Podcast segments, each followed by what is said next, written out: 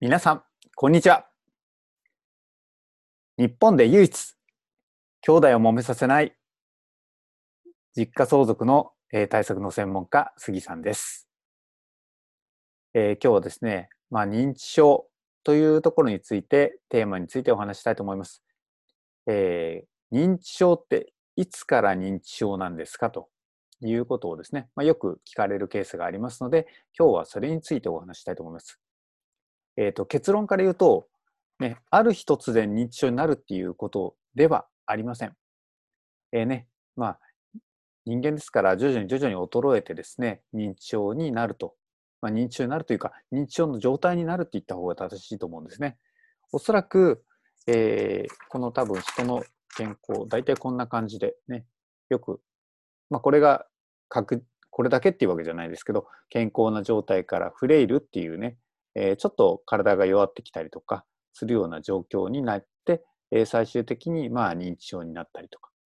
いうような、まあ、そんな過程があるということですね。ですからまあその中でまあ体を動かしたりすると、まあ、実際にねこの辺でフレイルっていった状態からもう一回また健康に戻ったりとか、ね、認知症にまあちょっとかかったとしてもですね、えーそういった運動で、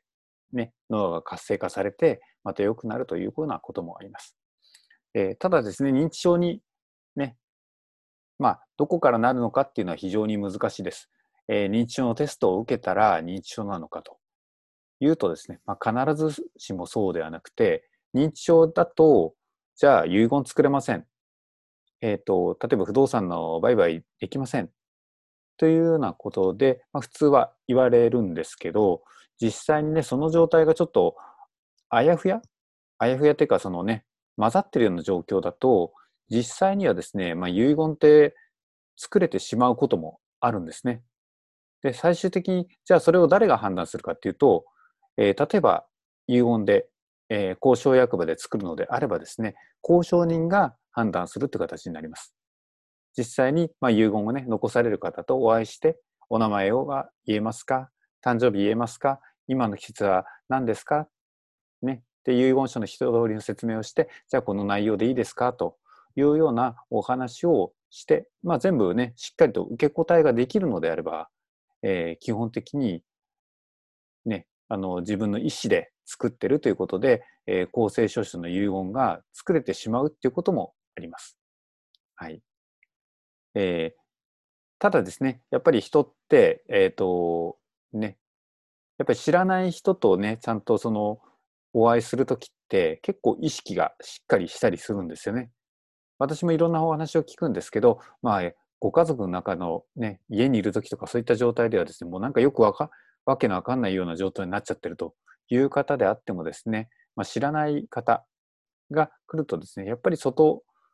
向きの、やっぱりそのね、えーどうしても態度とかになるじゃないですか、人って。まあ、そうすると、しっかりと意識もシャッとしてですね、えーここ数年では見たことないぐらい、えーね、元気な、えー母でしたとか、そういったこともよく聞かれることはあります。ただそういった状態を知っててですね、やっぱご家族の中で、例えば遺言書を残しましたと言ったときに、えーその内容にですね、まあ、あの、ちょっと納得がいかいかないというようなご兄弟がいたりすると、えーそこで実際にもうすでに認知症になっているような状態で作った遺言書だから、そもそも内容が、えーこれは無効じゃないのと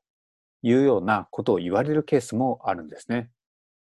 えー私もまあ過去携わった、ね、案件で、まあ、そういったことをですね、まあ、指摘を受けて、えー大変な目にあったこともあります。まあ、ですから遺言書をね、作る場合にはですね、まあ、作る前提としてですね、えー実際に、まあ、ご家族の中でちゃんとね、お話し合いされて方針の決定とか、そういったものがね、えーきっちりとね、まとめてくださいねというようなことを前提にしてですね、えーお作りいただくというようなことをやってます。はい。まあ、ですから、えー今日のですね、認知症どこからというような話なんですけど、えー結論から言うと、えーある日ここからというのはありませんということなんですね。はい。で、その判断もですね、え実際に認知症として判断されてたとしてもですね、実際に、えー例えば交渉役場で遺言書を作るときに、特にね、えー、自分の意思能力に問題なければ作れてしまうということもですね、まあ現実としてありますので、まあ、そのあたりも抑えていただければと思います。はい。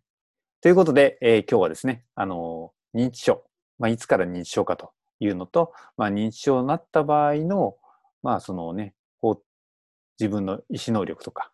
あとは遺言が作れるのかとか、まあ、そういったことをですね、実例を交えてお話しました。何かのお役に立てれば幸いです。